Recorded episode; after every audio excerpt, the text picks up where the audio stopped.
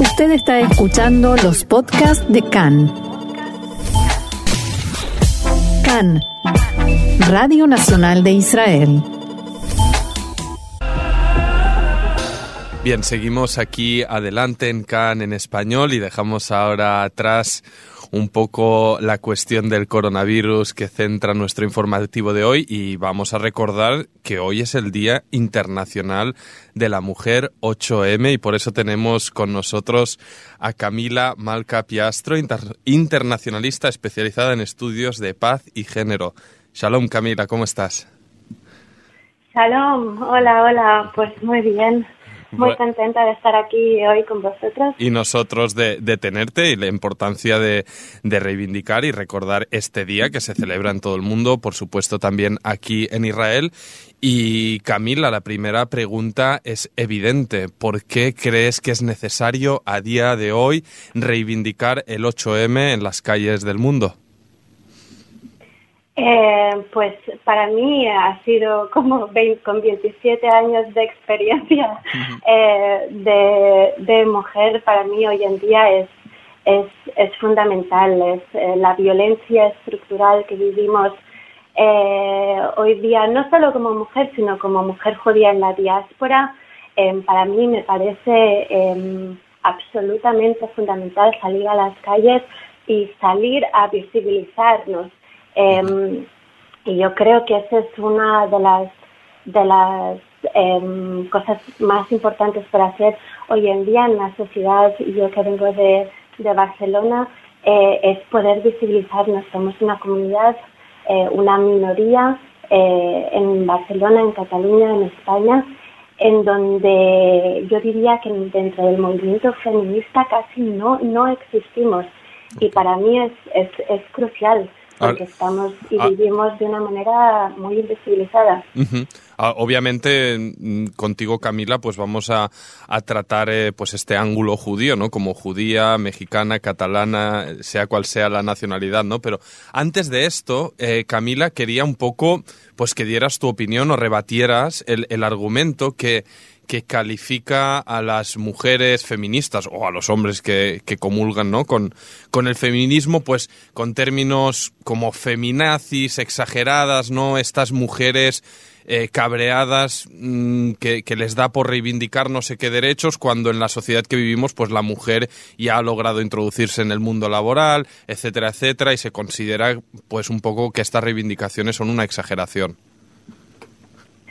Sí, eh, toda la razón, o sea, como mujer judía, el, el este calificativo que a veces recibimos como mujeres feministas, eh, como feminazis, es, es una aberración, es una aberración y, una banalización eh, siempre a las víctimas de, del, de la Shoah em, y sobre todo porque no es, es esta constante, digamos, eh, inconsciencia, yo diría otra vez, de, la violencia y yo creo que y del significado que tiene, ¿no? El que te digan feminacia, además cuando eres una mujer judía feminista. Em, y yo creo que hay que rebatir el argumento, sobre todo eh, dando conciencia y dando significado a lo que significa ser feminista. Mucha gente cuando habla de no es que eres una feminazi, es eh, la absoluta y profunda ignorancia de lo que significa ser, eh, ser feminista. Y desgraciadamente muchas veces viene ¿no? de, del hombre hetero em, en cualquier conversación, em, ¿no? con, con queriendo em, dar cuerda a su masculinidad, eh, no, y de muchas mujeres también. Eh, desgraciadamente. Porque se, em, intenta, desde estos sectores o estas voces críticas con el feminismo a nivel internacional, se, se achaca que, que, este movimiento feminista intenta sobreponerse o va en contra de los derechos del, del hombre o cosas así he podido leer estos días en redes sociales. Sí, yo creo que es este, em, bueno, esta mirada hacia el feminismo es decir, bueno, es que una cuestión, ¿no? Como de, para mujeres radicales.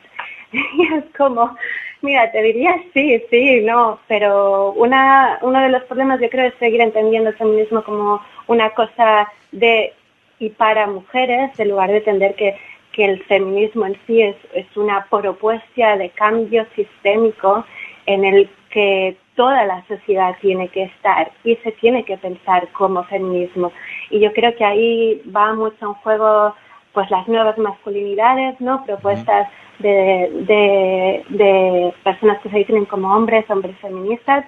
Y, yo creo que es un, un trabajo en progreso que hay que seguir también visibilizando y es que eh, una sociedad feminista no se construye y no se tendría que construir solo para mujeres, sino para todas las personas y todas las minorías, incluyendo la, la comunidad LGTBIQ+, eh, eh, que tienen que estar. ¿Y cómo, eh, tienen que ser para mí el, foco de esta propuesta de una sociedad feminista.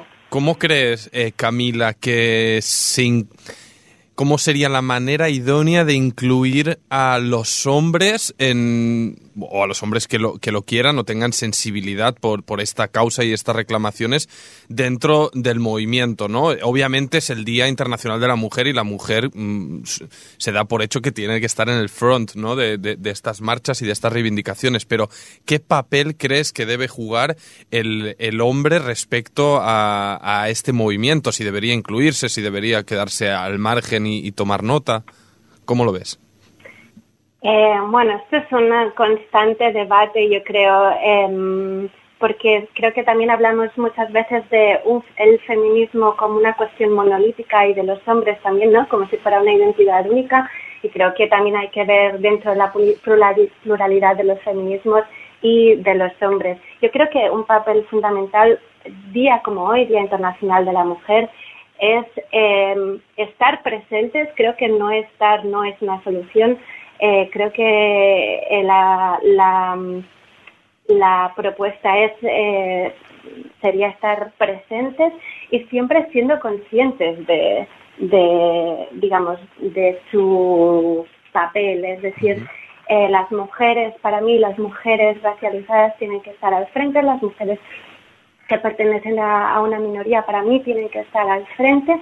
Y luego eh, los hombres yo creo que con, siendo conscientes de sus privilegios tienen que apoyar y estar presentes, eh, pero siempre creo que tomando cierta distancia, ¿no? Cierta distancia ya de como hoy que es el día de la mujer. Y creo que siempre hay que tener esa conciencia de eh, no ocupar el espacio en un día como hoy, siendo hombre, y eh, un poco, digamos, como desempoderar ¿no? ese privilegio que está tan siempre presente al día a día y decir, eh, tomamos conciencia hoy eh, y es una desgracia porque no tendría que ser un día solo el 8 de marzo, tendría que ser un, un, trabajo constante, pero el día como hoy sí que, que de cara a las manifestaciones estar presentes, pero siempre teniendo en cuenta eh, pues el, el, el, espacio que se tiene que ocupar, ¿no?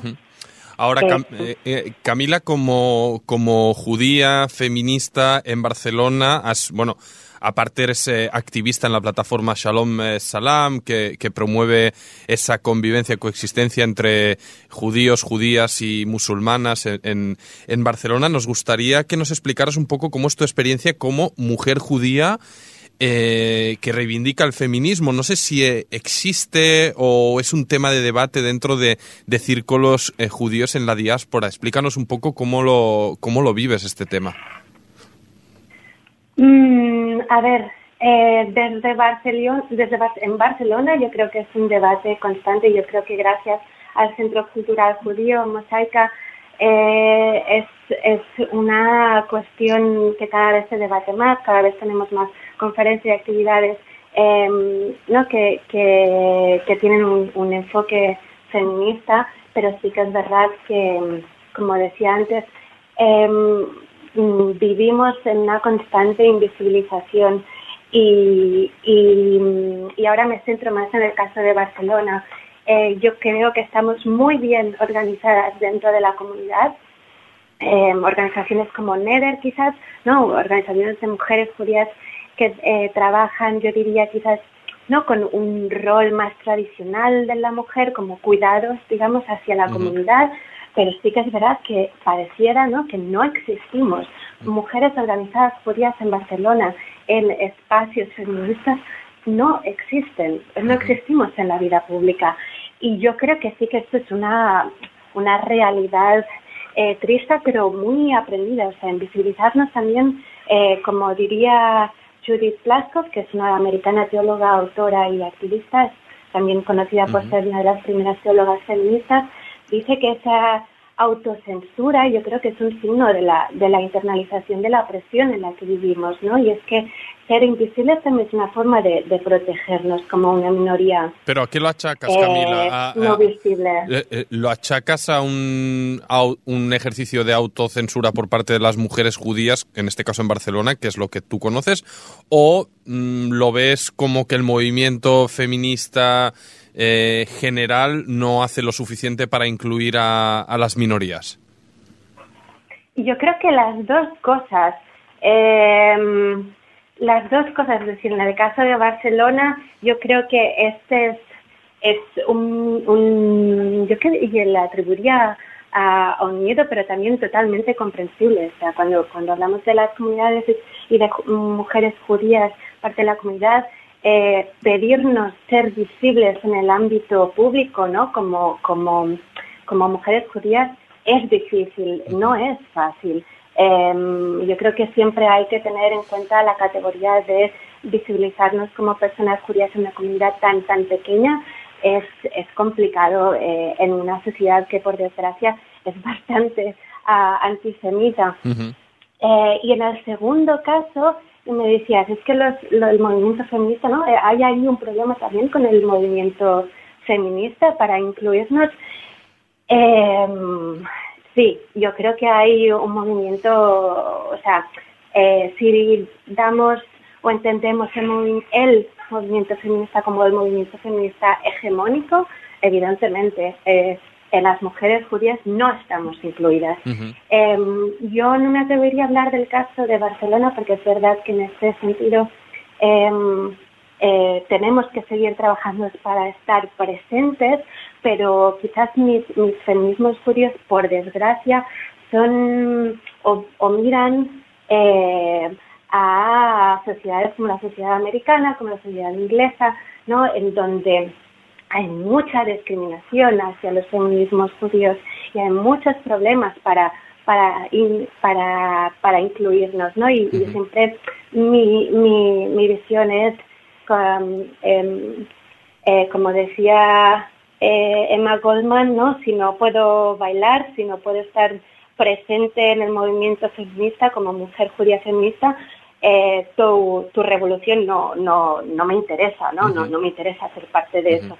Y eso yo sí que, que creo muchos debates. Por, eh, tanto, eh, Camila, y un poco a modo de cierre, porque se me terminará el, el espacio, dinos en, en tu criterio qué acciones que se podría hacer para revertir, mm, un poco eliminar estos obstáculos, ¿no? Que las mujeres judías feministas sentáis integradas plenamente, ¿no? En el movimiento que reivindica vuestra vuestra causa. Pues mira, yo te diría, em, dentro de la comunidad yo creo que es una lucha, una lucha em, no solo para que la experiencia masculina de la judidad deje de promoverse como un discurso universal y hegemónico, como, como, como una historia única, sino también para eh, comenzar a crear juntas pues justamente aquellas herramientas que nos permitan resignificarnos dentro y fuera de la comunidad.